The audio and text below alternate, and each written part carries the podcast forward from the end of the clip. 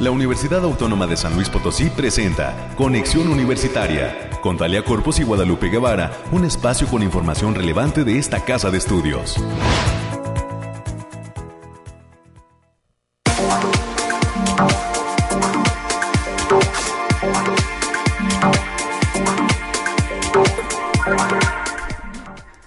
¿Cómo le va? Bienvenida, bienvenido San Luis Potosí. Estamos en este espacio de la conexión, de conexión universitaria, listos para llevar hasta usted toda la información de lo que acontece en esta casa de estudios. Gracias a todos los amigos que están pendientes del 88.5 de FM, del 1190 de AM y gracias también a los amigos que están en www.uaslp.mx en el espacio de la Dirección de Radio y Televisión para eh, eh, estar en sintonía a través de Internet. Este miércoles, mitad de semana, estaremos detallando los temas climáticos con Alejandrina Dalemese en los próximos minutos.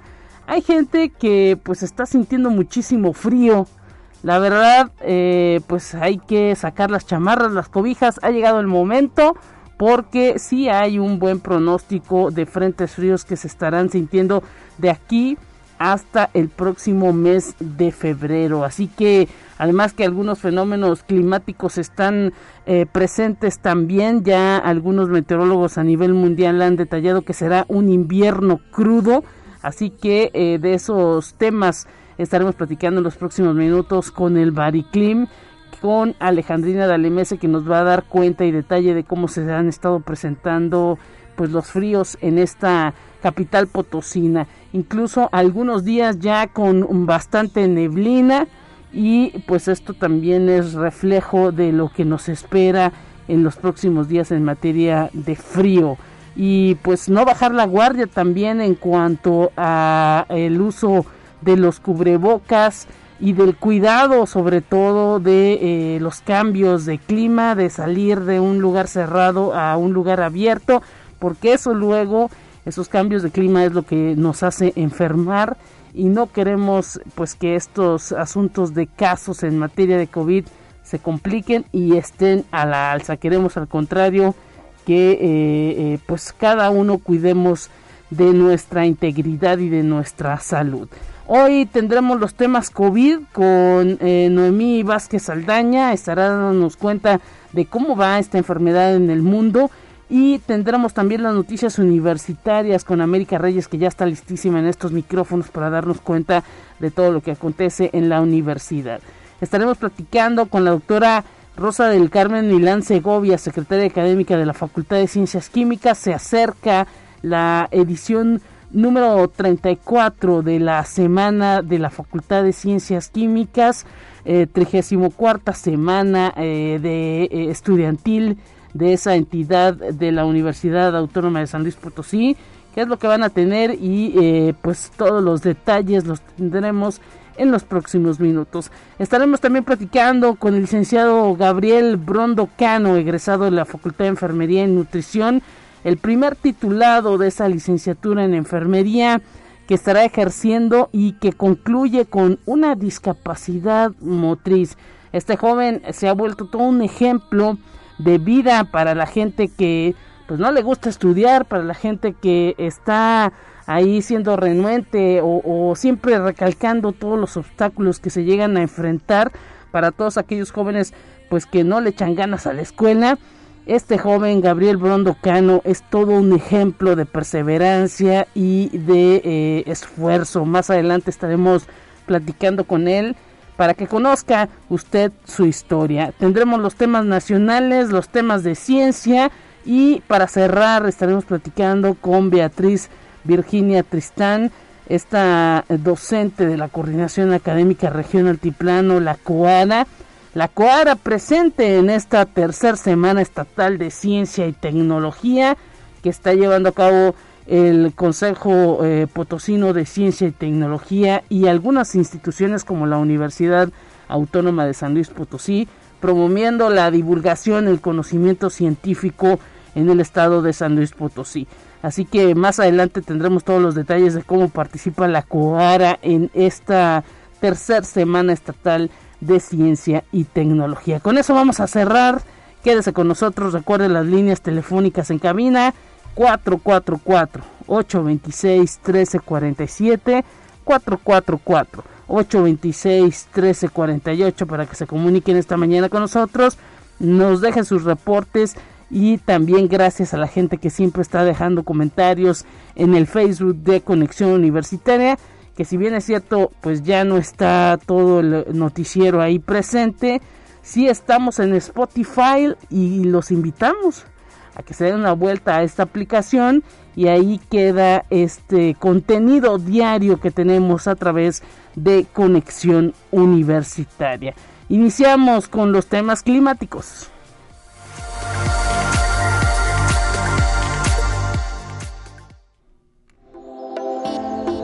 Aire, frío, lluvia o calor. Despeja tus dudas con el pronóstico del clima. Alejandrina Dalemese, tenemos tu reporte en esta mañana de miércoles. ¿Qué tal?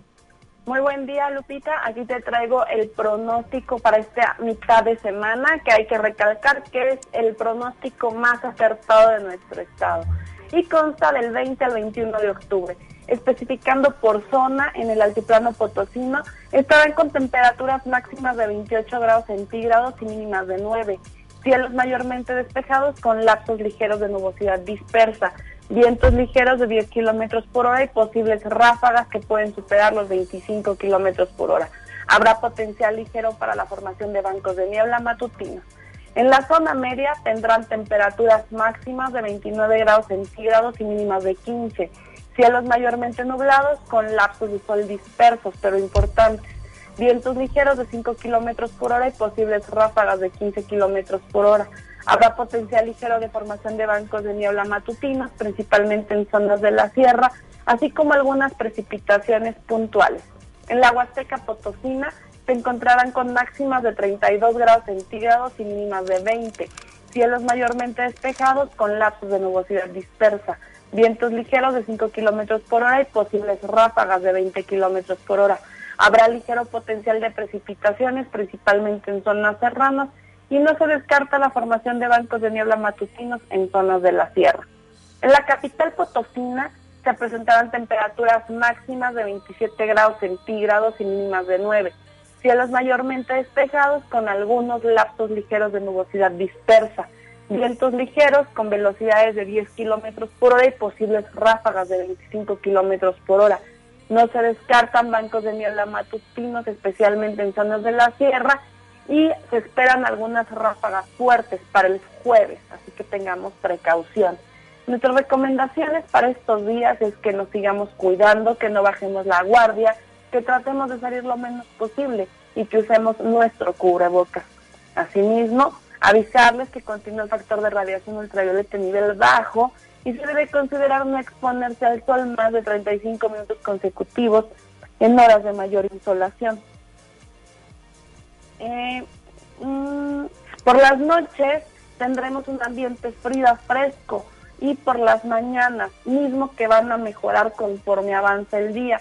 Habrá potencial de ráfagas moderadas, especialmente en regiones del altiplano y centro. Hasta aquí el pronóstico, Lupita. Muchísimas gracias, Alejandra Mese, por el reporte. Un abrazo para ti y para todo el equipo del Bariclim. Muchas gracias y bonita mitad de semana. Hasta pronto. Hasta pronto, ahí está el reporte del clima, hay que cuidarnos.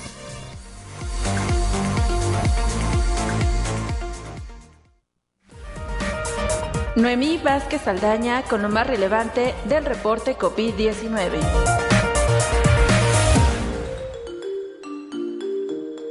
Hola, ¿qué tal? Muy buenos días. Le habla Noemí Vázquez. Espero se encuentre muy bien el día de hoy. Aquí le tenemos toda la información sobre el coronavirus que surge en el mundo. Las autoridades sanitarias del Reino Unido han suspendido las actividades de un laboratorio en Inglaterra tras detectar que procesó erróneamente como negativos unos 43.000 test de COVID. La Agencia de Seguridad Sanitaria explicó que se ha clausurado por ahora el laboratorio de la empresa inmensa Health Clinic. Conexión Universitaria. La prolongación de la pandemia evidencia la necesidad de transformar los sistemas de salud de Latinoamérica, la región más desigual del mundo y donde el proceso de vacunación avanza de manera asimétrica denunció la ONU. La Comisión Económica para América Latina y el Caribe y la Organización Panamericana de la Salud aseguraron que fortalecer la inversión pública y consolidar estados de bienestar son condiciones necesarias para controlar la pandemia y avanzar hacia una recuperación transformada con igualdad y sostenibilidad ambiental, en línea con los objetivos de desarrollo sostenible. Conexión Universitaria. Solamente uno de cada siete casos de COVID-19 en África están siendo detectados lo que significa que el nivel estimado de infecciones en el continente podría ser de 59 millones de personas, dice un nuevo estudio de la Organización Mundial de la Salud. Para tener números más exactos y controlar mejor las infecciones, la ONU planea aumentar las pruebas de diagnóstico rápido en ocho países africanos con el objetivo de realizar pruebas a 7 millones de personas en el próximo año. Conexión Universitaria. Colin Powell, el primer secretario de Estado afroamericano de Estados Unidos, murió por complicaciones de COVID-19, anunció su familia. Tenía 84 años. Militar de la carrera que combatió en la guerra de Vietnam. Powell fungió como el primer asesor de seguridad nacional afroamericano durante el final de la presidencia de Ronald Reagan. También fue el primer afroamericano en ocupar la presidencia del Estado Mayor conjunto bajo la presidencia de George Bush, padre. Esto ha sido todo por hoy, muchas gracias por escucharnos. Recuerden seguir las medidas ante COVID y no dejar de cuidarse. Hasta pronto.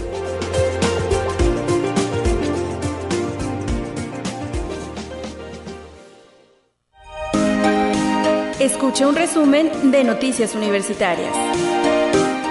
Entramos de lleno a la información de la Universidad Autónoma de San Luis Potosí. América Reyes, ¿cómo estás? Bienvenida en este espacio y tenemos ya todo lo que acontece en, esta universidad, mucha actividad de semanas estudiantiles y todavía pues, se pinta un octubre con Sierra Tambor Batiente.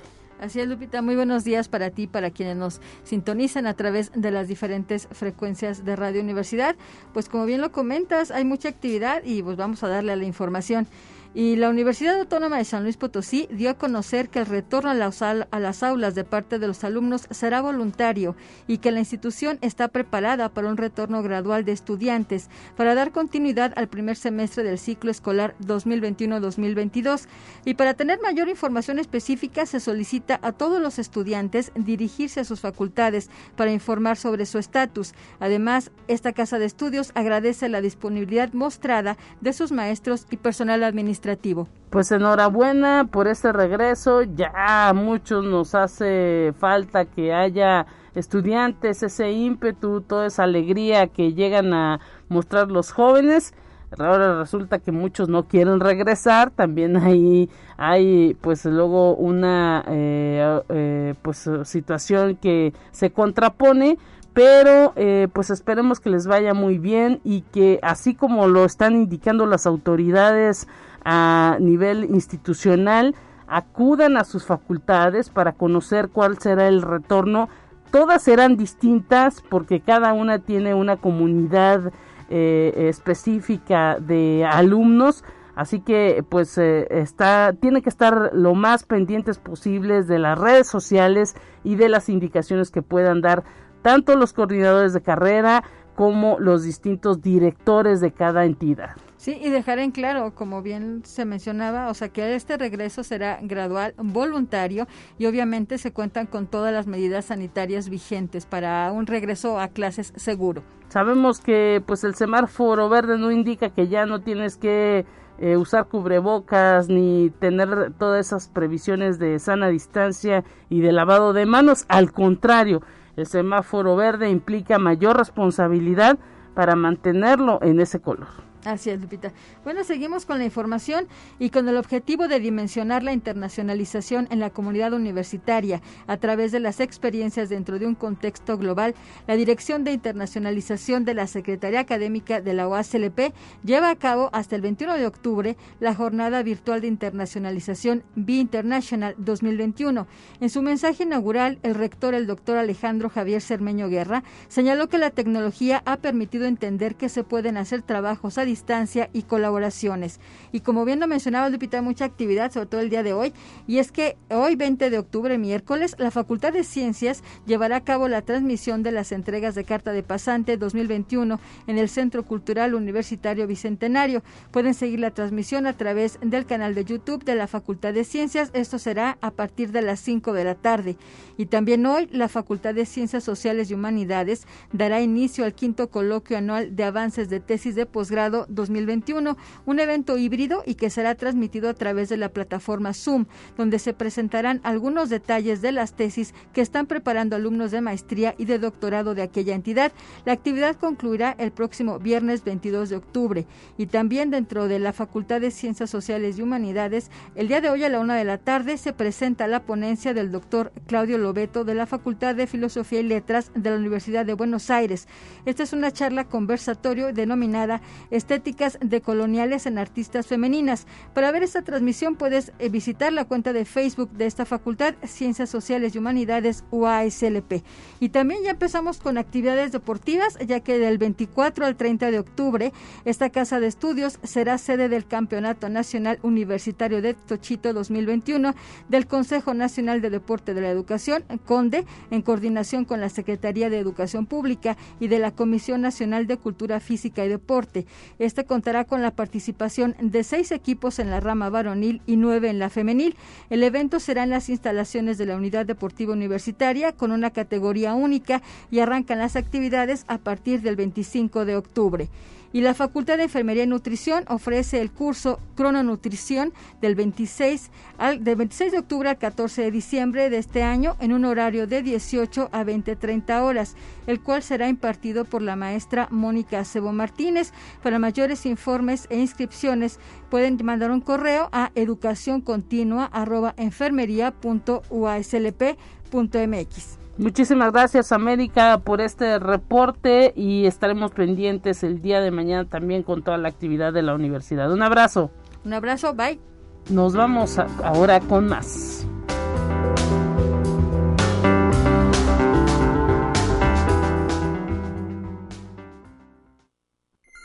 Te presentamos la entrevista del día.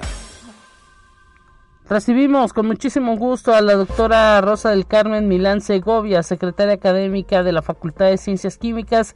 Bienvenida, doctora, gracias por estar con nosotros en este espacio de conexión universitaria. Le saluda Guadalupe Guevara, ¿qué tal? Hola, muy buenos días, Lupita Guevara, qué gusto. A tus órdenes y buenos días a todos.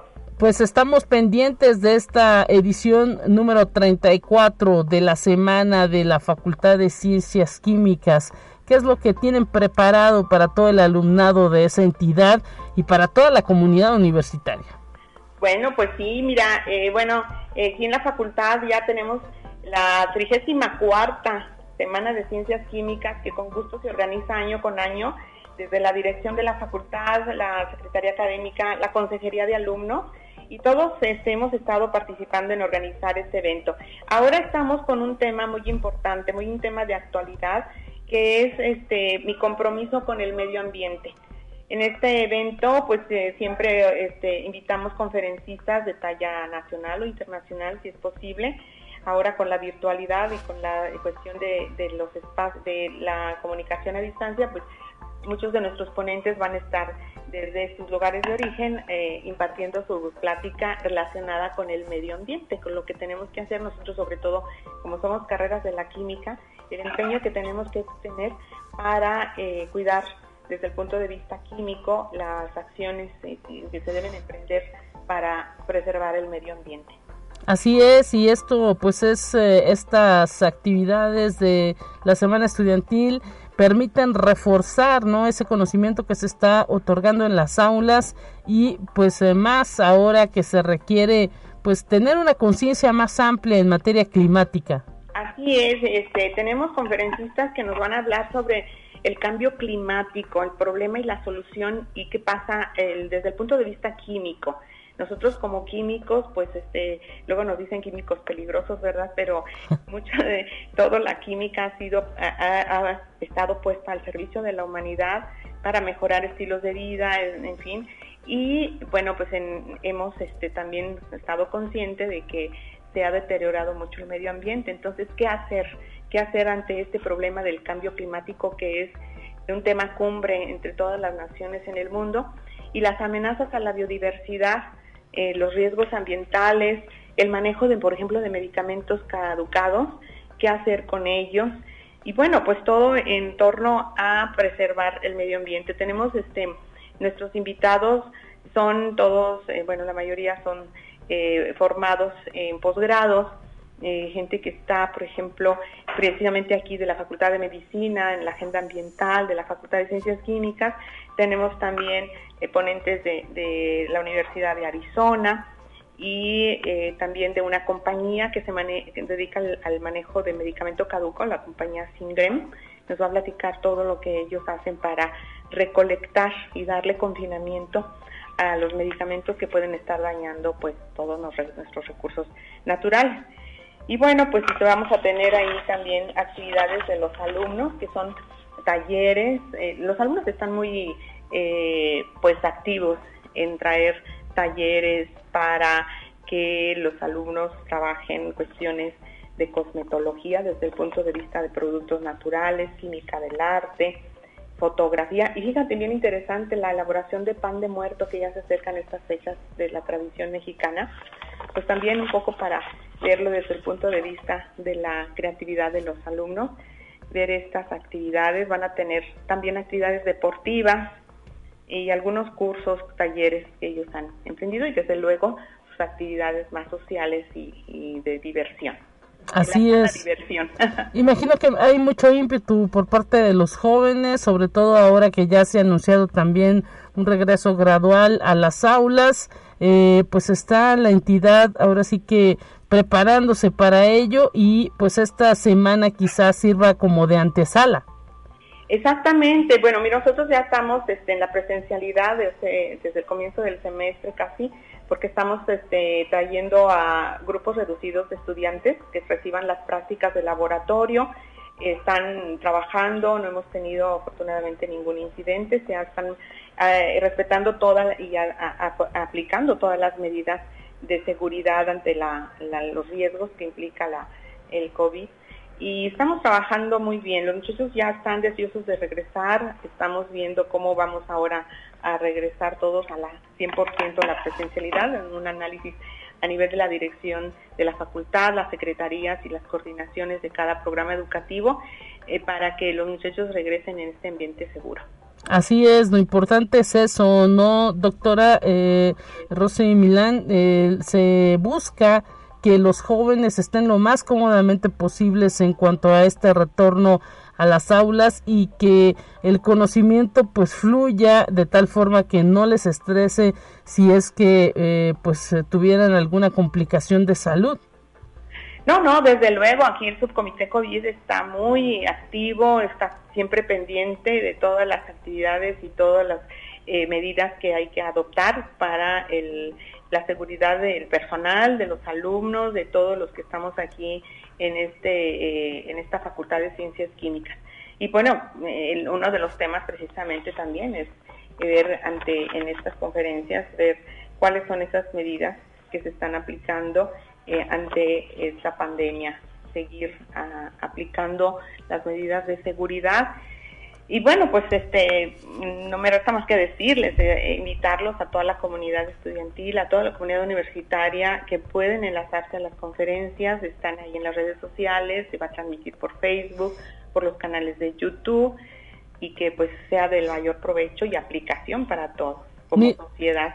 Eh, arrancando eh, el programa el próximo 25 de octubre, eh, sabemos por ejemplo, hay una charla, lo estamos observando todo el programa a través del Facebook de eh, Facultad de Ciencias Químicas UASLP. Podemos ver que hay una conferencia denominada Manejo de Medicamento Caducado. Esta conferencia se va a llevar a cabo a las 4 de la tarde y se va a transmitir, como bien lo dice la doctora, en el Facebook de Facultad de Ciencias Químicas. Luego nos preguntamos a dónde eh, eh, desechamos o cómo le hacemos con ese medicamento que probablemente tenemos en casa. Esta es, por ejemplo, una de las conferencias que quizá valdría la pena que el público en general la pudiera ver. Desde luego, están invitados, por eso se, publica en las redes sociales para que todo que pueda enlazarse ahí a Facebook o YouTube pueda eh, seguir de cerca lo que están haciendo esta compañía, en particular la compañía Singrem, por este medicamento que todos tenemos en casa. Poquito o mucho, luego por ahí sí hay manera de confinarlo y enviarlo a un tratamiento. De eso nos van a hablar en esta, en esta conferencia por expertos que ya tienen años trabajando en este tema y que pues bueno, pues si todos conocemos cómo eh, hacer disposición de nuestros eh, medicamentos, pues aportaremos un gran, nuestro granito de arena a este gran problema. Y pues lo que había dicho, la, todo lo que es contaminación, la sostenibilidad en la industria también, cuestiones del medio ambiente, cómo podemos aportarlo desde nuestro, nuestro papel como estudiantes, como profesores, como ciudadanos en general, para eh, evitar o disminuir los riesgos que implica el deterioro o la que está causando el deterioro del medio ambiente. Pues por lo pronto todos invitados a partir del 25 de octubre, la inauguración planteada a las 11 de la mañana, doctora. El señor rector, sí, el doctor Alejandro este, Cermiño nos va a hacer favor de estar aquí el día, el día lunes 25 en la Facultad de Ciencias Químicas a las 11 de la mañana en la presencia de nuestra directora, la doctora Alma Gabriela Palestino Escobedo, y de, del consejero alumno Francisco Eliel Morales, se va a llevar la inauguración y se va a transmitir también por, por Facebook. Y después a las 12 del día, del día 25, empieza nuestra conferencia inaugural va a tocar precisamente el tema del cambio climático. Sí, la química en el cambio climático, el problema y la solución a cargo de Sandra Patricia Gamiño Gutiérrez. Así que no se lo pueden perder. Eh, le queremos agradecer, eh, doctora, eh, que esté presente con nosotros, doctora Rosa Carmen Milán Segovia, secretaria académica de la Facultad de Ciencias Químicas. Que sea todo un éxito esta edición número 34 eh, de la semana de la Facultad de Ciencias Químicas y estaremos pendientes de toda su programación. Muchas gracias, invitados están todos y pues ustedes muchas gracias por la de darle difusión a nuestro evento. Hasta pronto. Igualmente, gracias Lupita. Saludos a toda la comunidad de la Facultad de Ciencias Químicas allá en la zona universitaria poniente. Nos vamos a ir a una pausa y enseguida volvemos para continuar con este espacio de conexión universitaria.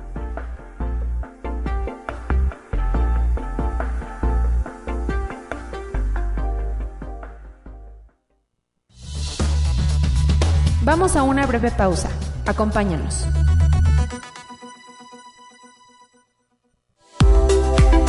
Conexión Universitaria ya regresa con más información. Te presentamos la entrevista del día. Es un gusto para mí saludar en esta mañana a través de estos micrófonos de la radio universitaria al licenciado Gabriel Brondo Cano. Él es egresado de la Facultad de Enfermería y Nutrición y se ha convertido en el primer titulado de esta eh, licenciatura en enfermería, eh, específicamente eh, pues de aquí, de esta casa de estudios, que estará ejerciendo la licenciatura en enfermería y que pues posee una discapacidad motriz. Eh, eh, bienvenido Gabriel Brondo Cano y pues gracias por tomar la llamada. ¿Cómo estás? Hola, ¿qué tal? Muy bien, muchas gracias. Y pues déjame decirte que cuando el director eh, pues de la Facultad de Enfermería y Nutrición se comunicó con nosotros y nos detalló todo lo que el esfuerzo que has hecho para poder concluir la licenciatura y las dificultades pues que de repente eh, se, te presentaron por poseer una eh, eh, pues capacidad diferente o discapacidad motriz pues luego uno al momento de imaginarse todo lo que realiza un licenciado en enfermería se pregunta bueno y cómo le hizo para estar eh, pues ahora sí que eh, eh, bien pegado de las clases y cumpliendo también con todas las funciones que debe cumplir un enfermero. Luego, pues si con el cuerpo completo, digámoslo así, con todas las capacidades, resulta cansado llevar a cabo la labor de atender a enfermos, a niños, a pues adultos mayores, uno pues ahora sí que se pregunta cómo le hace, de dónde saca fuerzas para poder desempeñar toda esa labor que implica la enfermería, porque no es un trabajo sencillo. Ahora en esta pandemia hemos pues conocido muchísimas historias de eh, especialistas de la enfermería pues que eh, desfallecen incluso de tanto trabajo que se les ha presentado y pues tú aceptaste el reto y has concluido de manera satisfactoria tu formación y ahora pues pareciera que eh, tienes mucho más ganas que muchos este para llevar a cabo esa labor de eh, eh, educación, de trabajo que implica el eh, tener una licenciatura en enfermería. Platícanos, pues, cómo fue esa formación, cómo te decidiste a estudiar esta carrera y qué satisfacciones te ha dejado, porque imagino que ya incluso has andado por ahí en algunos hospitales, en algunos centros de salud, otorgando servicio social y prácticas. Sí, así es. Este, bueno, ha sido una experiencia muy muy satisfactoria. Este, bueno, ya que, bueno, ya al principio, eh, mi, bueno, yo tuve una lesión adquirida. Esto fue hace tres años, casi fue a la mitad de la carrera. Entonces sí fue un cambio muy radical, este, de pues sí, este, no tener eh, ninguna limitante. Ahora que yo adquirí mi, mi discapacidad, pero este, pues todos todos pensarán que mm, pues es como que se me cerraron las puertas, pero pues a mi parecer eh, fue al contrario, se me abrieron más puertas, este, hubo mucha disposición por la parte de la facultad, de los profesores, este, todo fue muy, mm, pues muy bueno, este, así también para, bueno, yo, yo siento que es para demostrarle a todas las personas que no hay limitantes, o sea, las limitantes nada más se las pone uno, o sea, más que nada son barreras mentales, este, uno, uno lucha por lo que quiere y pues más que nada con el apoyo de la familia, de la escuela, de, pues, de la novia, de todos, este es más, no sé, uno le da, le echa muchas más ganas, es muy cansado sí, pero pues este nunca, nunca hay que rendirse, hay que siempre este, estar luchando y todo. Y pues sí, al pasar por cada hospital es una experiencia muy diferente, pero todas son muy agradables ya que pues todos fueron muy, eh, se prestaron, se prestaron mucho a, apoyar a, una persona con discapacidad y para demostrar que también pues uno puede este trabajar, estudiar eh, lo, que uno quiere. Así es, eso es lo importante, ¿no? Que los jóvenes se fijen sus metas y que independientemente de su condición física, eh, pues desplieguen todo lo que implica la condición eh, de eh, eh, ahora sí que de conocimientos de capacidad cerebral para poder demostrar que hay ahí la posibilidad de un profesional en todas sus letras ¿Y qué planes tienes? Ah, bueno, y antes de que nos platiquen los planes, dinos un poco cómo fue esta situación, este cambio que te pasó en materia física. Tú entraste a la universidad eh, pues eh, eligiendo esta, esta profesión tan noble y, y, en qué semestre sufriste estas complicaciones motrices. Bueno, este, bueno, la, complicación fue a partir de pues, finales de cuarto semestre. Este, pues bueno, antes de eso pues no había pues ninguna ningún problema con, con nada este, pero a partir de que, bueno, adquirí esta discapacidad y, con la lesión, eh, pues sí se presentaron, este, ya empezamos a notar que, pues sí, por ejemplo, este, para poner la, los líquidos en un tripié, pues sí, este, es demasiado alto, este, a veces los espacios sí son un poco muy reducidos, pero pues, este, bueno, gracias a eso nos damos cuenta que pues necesitamos dar un poquito de cambios, este, ya sea en infraestructura del hospital, de la escuela, y pues es más que nada es para bien. Ok, y eh, con esto eh, tú eh, tuviste que, pues ahora sí que a lo mejor tú entrabas caminando a la facultad y tuviste que utilizar alguna pues andadera, bastón para poderte desplazar una silla de ruedas.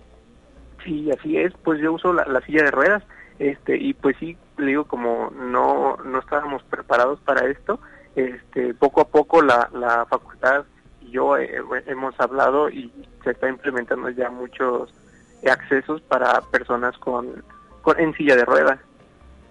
Es decir, que fuiste también algo como un reto para la propia entidad. Exactamente. Y ahora que pues has concluido tu formación universitaria y que ves hacia atrás todo el esfuerzo que implicó, ¿qué fue lo más complicado? Y pues ahora sí que pensaste en algún momento en dejar eh, la licenciatura? No, no nunca lo, bueno, eh, cuando tuve el accidente yo pensé en tomar un descanso, pero platicándolo con mi familia y todo, pues dijimos, ¿por qué hay que esperar? O sea, no, no debe de haber este pues, ninguna limitante, o sea, hay que demostrar que aunque haya haya pasado lo que haya pasado, este se tiene que, que demostrar que sí se puede. Ahora que has concluido, eh, pues eh, imagino que tienes muchos planes, a lo mejor estudiar alguna especialización y quizá también tu formación como enfermero pues te está permitiendo entender mejor lo que te pasa físicamente. Sí, este, bueno, más que nada yo sí tengo planes de seguir estudiando alguna, este, algo de administración, pero también me gustaría ya ejercer como tal enfermería y también demostrar en el hospital eh, que sí se puede y también fomentar lo que es esa empatía eh, entre paciente y enfermero y con personas con discapacidad. ¿Y qué viene para ti? ¿En dónde eh, te gustaría estar trabajando? Cuando hiciste tus prácticas, ¿en dónde estuviste? Platícanos un poco de eso. Pues bueno, para, para mí me gustaría trabajar en el Hospital Central. Eh, ya tuve la oportunidad en las prácticas de estar ahí. Este, se, me dio muy bien ahí con todos los compañeros, con los enfermeros, con, todo lo, más que nada con todos. Y también ya estuve, por ejemplo, en el Hospital del Niño y la Mujer, este, también en, en el área materno. Estuvo muy bien, o sea, para demostrar que sí se puede. No hay ningún área que no se pueda este, estar, estar, pues estar yo. Mira, y esto es importante de, decirlo porque imagino que hasta has de entender mejor, ¿no? Todas las situaciones en materia de salud porque tú mismo vives una cuestión, eh, pues digamos, de, de, delicadeza. Exactamente, sí, pues es como, como acabo de mencionar, de que creamos esa empatía, de que el paciente vea de que pues uno también pasó por, por esas situaciones eh, en el que pues uno está más entrega más la, atención hacia ellos. ¿Y cómo te han visto tu familia? Imagino que te dan todo el apoyo para poder eh, ahora sí que continuar con esta especialización que dices y también para ejercer tu profesión. Sí, no, al contrario, ellos están muy felices y contentos en apoyarme en todo lo que pues yo tengo en, de metas. ¿Qué te dicen tus papás? No, que le eche ganas, que no nunca nunca deje el estudio y al contrario, y si quiero trabajar también, que le eche el doble de ganas. Y bueno, eh, ya concluiste, hubo un examen profesional, hiciste alguna tesis, ¿cómo fue tu conclusión de la licenciatura en enfermería? Bueno, fue por el examen de GEL, este, y pues de hecho este sábado pasado tomé protesta, ya por fin. Eh, perfecto, pues muchas felicidades. Ahora sí que enhorabuena por todo este gran esfuerzo que implicó el hecho de concluir una licenciatura que hay que decirlo, eh, Gabriel Brondo Cano, no es sencilla. Sabemos que hay mucha gente que desea estudiar y pues algunos se quedan en el camino, otros tienen que hacer un esfuerzo pues eh, eh, ahora sí que sin precedente para poder lograr ingresar y pues para concluir, eso es lo importante. Hay incluso muchos que se quedan en el camino, me imagino que te tocó ver que uno que otro pues no le siguió en, en, la formación y tú sí pudiste terminar. Sí, sí, muchos varios compañeros sí se quedaron en el camino, pero pues es como comento, yo espero ser un ejemplo para que ellos vean que pues no deben de quedarse y al contrario deben echarle más ganas. Así es, sobre todo enfrentar los retos que te pone la vida, los retos que te pone cualquier Dios en el que tú puedas creer o en que los demás puedan creer, porque pues no está más que para eso, ¿no? La situación, para afrontarla y salir adelante. Pues Gabriel Brondo Cano, egresado de la Facultad de Enfermería y Nutrición, te deseamos mucho éxito y pues ahora sí que no límites, están esos límites en el cerebro de cada uno. Exactamente. Muchísimas gracias por platicar con nosotros, te deseamos mucho éxito y que vengan esos planes también que te estás proponiendo en materia de especialización, que vengan a, a que salgas adelante y pues un abrazo para también para toda la comunidad de la Facultad de Enfermería. Mándales un saludo. Un saludo a todos. Hasta pronto, un gran abrazo. Por ahí escuchamos las palabras de Gabriel Brando Cano, egresado de la Facultad de Enfermería y Nutrición, este joven que ha concluido la licenciatura y es el primero en titularse en el área de la enfermería que tiene una discapacidad motriz y ya lo escuchó usted, el joven ha concluido muy bien de manera muy satisfactoria su formación en licenciatura y pues es ejemplo para muchos que luego no les gusta estudiar o que no eh, eh, eh, pues utilizan muchísimos pretextos para no concluir las carreras que inician ojalá ojalá que este joven sea ejemplo para toda la comunidad y que pues se, se, vean reflejados los, los chicos en él. Vamos a continuar con más información. Tenemos ya listo el resumen nacional. La producción lo tiene ya preparado. Vamos a escuchar esto y eh, regresamos para cerrar este espacio informativo.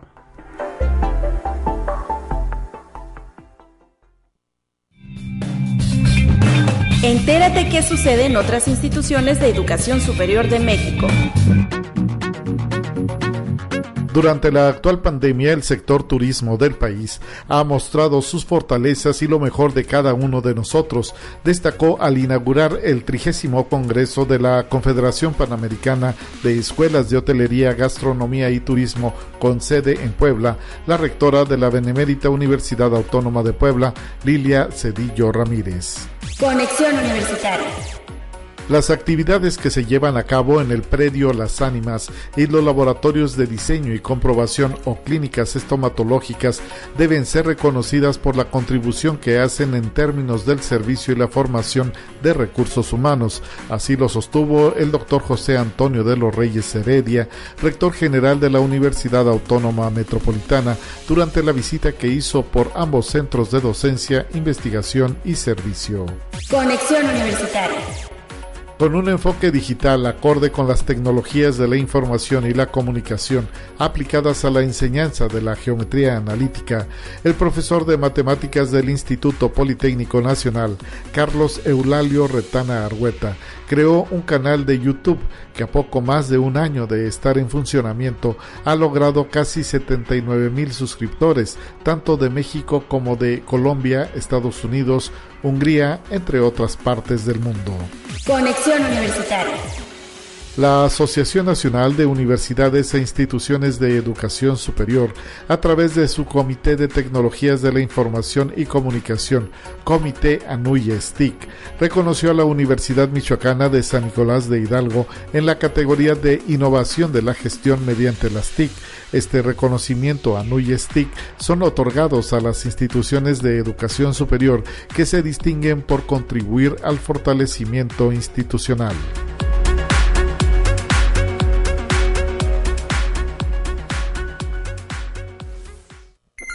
Te presentamos la entrevista del día.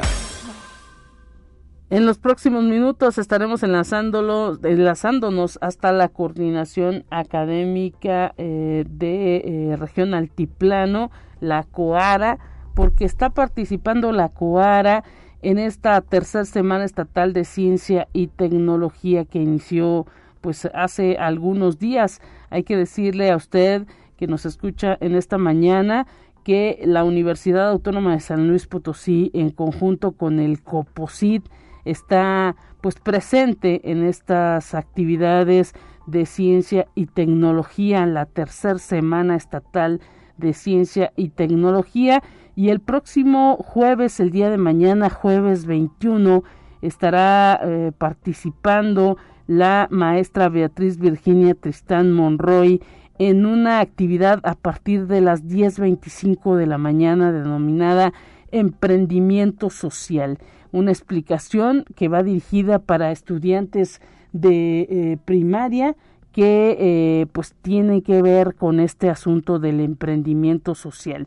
Y es la Universidad Autónoma de San Luis Potosí la una de las entidades que está participando de esta tercera semana estatal de ciencia y tecnología y pues además eh, de la universidad están algunas otras instituciones de educación superior dentro de esta casa de estudios. Prácticamente todas las entidades y campus están formando parte de estas transmisiones que se están llevando a cabo vía eh, eh, las redes sociales del Consejo Potosino de Ciencia y Tecnología.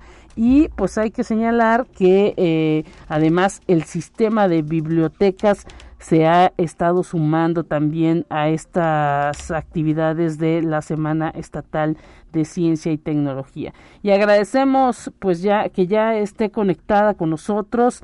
La recibimos eh, pues con muchísimo gusto para cerrar este espacio de conexión universitaria a la maestra Beatriz Virginia Tristán Monroy, docente de la COARA, como ya le decimos, participando en esta tercera semana estatal de ciencia y tecnología.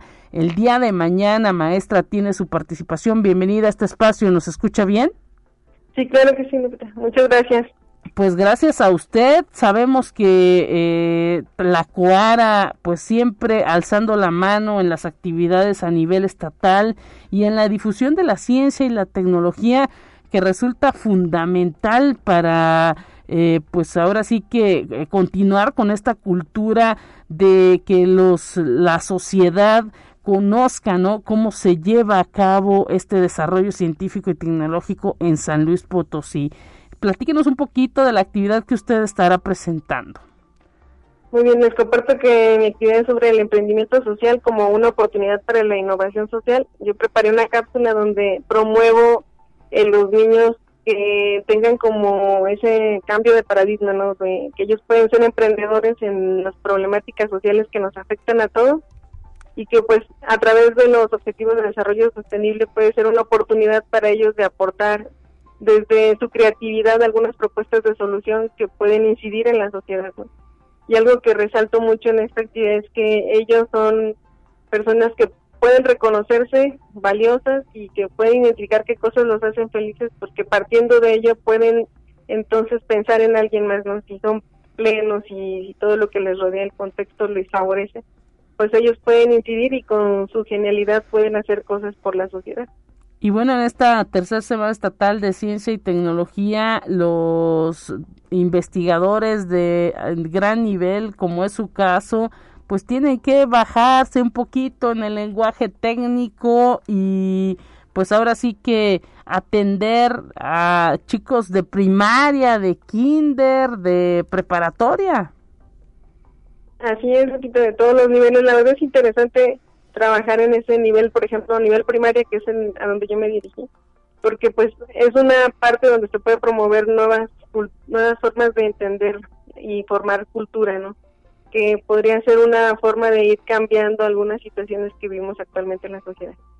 Y pues ahora con esta posibilidad también maestra que está dando que están dando el internet y las redes sociales de poder, eh, pues ahora sí que lanzar mensajes breves, concisos y precisos, ¿no? Así es, y es muy enriquecedor porque toda la universidad en conjunto se vuelca y si usted entra a la página de del evento, pues se da uno cuenta que hay un montón de oportunidades, ¿no? Donde los niños pueden ver todas esas posibilidades desde distintas perspectivas y que pues atiende a los intereses de cada uno de ellos y igual algunos pueden descubrir a partir de esto qué, cuál es la área de su interés. Pues ahí está la invitación el próximo jueves, el día de mañana 21, a partir de las 10, 20 más o menos de la mañana. Usted estará en esta programación que ha detallado el Consejo Potosino de Ciencia y Tecnología. Todos los días, programación distinta con participación prácticamente de investigadores de primer nivel de la Universidad Autónoma de San Luis Potosí, de todos los campus y la Coara presente. Sí, así es. La verdad es que es muy enriquecedor ver cómo hay bastantes este, alternativas para que los niños puedan encontrar ahí esta genialidad de la ciencia. ¿no? y pues eh, ahora sí que desde todos los ámbitos de la universidad sumando, ¿no? Ese granito de arena. Sí, porque pues tenemos de distintas visiones, ¿no? Las ciencias de química, tecnología, este, mercadotecnia, innovación social, ciencias humanas, ciencias sociales, todas las áreas están puestas ahí para que los chicos puedan entonces canalizar cuál puede ser su perspectiva o por dónde es su área de interés que va a desarrollarlos en el futuro o que ellos también puedan visualizar que la ciencia es una oportunidad de cambio. Y maestra eh, Beatriz Virginia Tristán, eh, ¿cómo les lanzaron ahí eh, la invitación a la COARA? ¿Quiénes fueron los docentes que metieron ese gusanito para que se pudieran inscribir y formar parte de esta tercera semana estatal? Aquí el doctor Azael y la doctora Raquel Águila fueron los que nos incentivaron y promovieron la participación de mis compañeros en esta actividad y pues la verdad ellos están muy relacionados con promover la ciencia, ¿no? En, en una inco de buscar que los niños también puedan ser más este, visionarios en este sentido. Y pues usted eh, como docente de la licenciatura en Mercadotecnia, por supuesto que dijo, aquí hay una oportunidad y vamos a aprovecharla. Sí, claro, porque esto es una opción que se abre para todos y sobre todo en todo el estado y pues habría que tener en cuenta que no es tan recurrente y por esta razón no podíamos dejarla pasar. Eh, pues invítenos a ver su cápsula eh, que dura cuánto tiempo. Dura aproximadamente dos minutos con 40 segundos. Perfecto, pues es corta, pero me imagino que será así eh, entretenida y pues a muy ad hoc, ¿no? Al tiempo que ahora sí que eh, está presente en las distintas redes sociales, que son contenidos ágiles pero precisos. Así es, y que con un poco de creatividad ahí, la verdad es interesante cómo todos nos volcamos y nos esforzamos por aportarnos algo que pueda generar interés.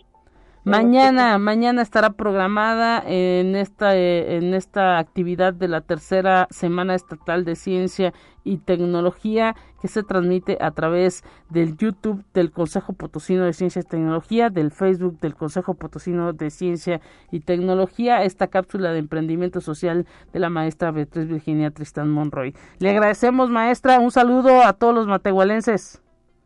Muchas gracias, saludos desde Matehuala a todos. Muchas gracias. Y pues ahí está esta actividad de la tercera semana estatal de ciencia y tecnología, donde la Universidad Autónoma estará participando. Además, el sistema de bibliotecas, también hay que decirlo, estará muy activo previo a esta eh, eh, cápsula de emprendimiento social del COARA estará la participación del sistema de bibliotecas cerca de las 10.20 de la mañana el día de mañana con Eric Urias Guerrero, denominado la, la, cápsula La Travesía de Matilde. Así que, pues atención, una importante participación de la Universidad Autónoma de San Luis Potosí en esta tercera semana estatal de ciencia y tecnología. Con esto nos vamos a despedir, amigas y amigos. Los dejamos con la información de ciencia, precisamente. Y mañana, mi compañera Talia Corpus en estos micrófonos nuevamente. Pásela bien, siga en sintonía de Radio Universidad.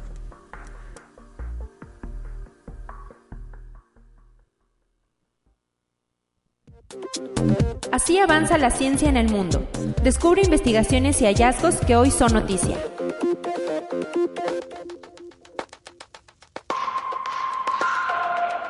Los gigantes tecnológicos están apostando por la realización del metaverso, un nuevo universo digital que conectaría todo tipo de entornos digitales y que los científicos y desarrolladores tecnológicos consideran que será la visión mejorada de lo que los smartphones fueron en términos de revolución tecnológica a los rudimentarios primeros teléfonos inteligentes. Así, los especialistas en tecnología piensan que a este universo solo se con un visor de VR y con un avatar en 3D. Conexión Universitaria. Una imagen satelital tomada con la herramienta Google Maps se volvió viral tras ser publicada en la red social Reddit y desató todo tipo de especulaciones por su misteriosa apariencia.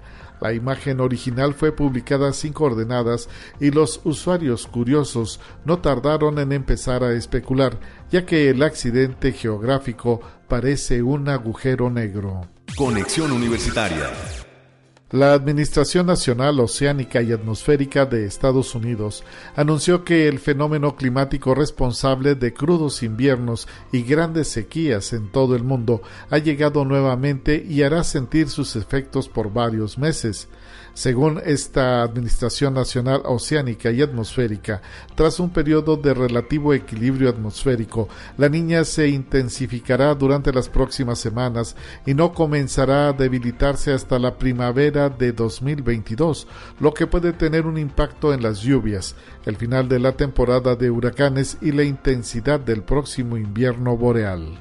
Conexión Universitaria. La escasez de agua afecta aproximadamente al 40% de la población mundial y según predicciones de Naciones Unidas y del Banco Mundial, la sequía podría poner a unos 700 millones de personas en riesgo de desplazarse para el año 2030.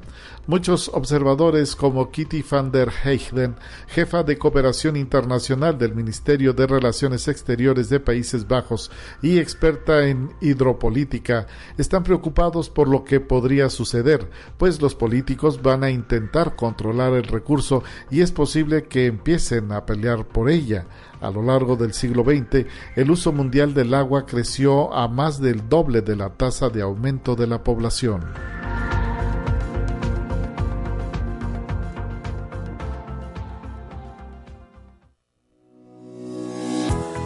La Universidad Autónoma de San Luis Potosí presentó Conexión Universitaria con Talia Corpus y Guadalupe Guevara.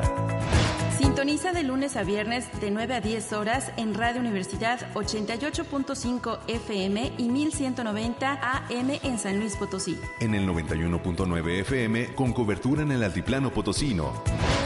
O en el resto del mundo por el portal www.uaslp.mx y la app UASLP de descarga gratuita.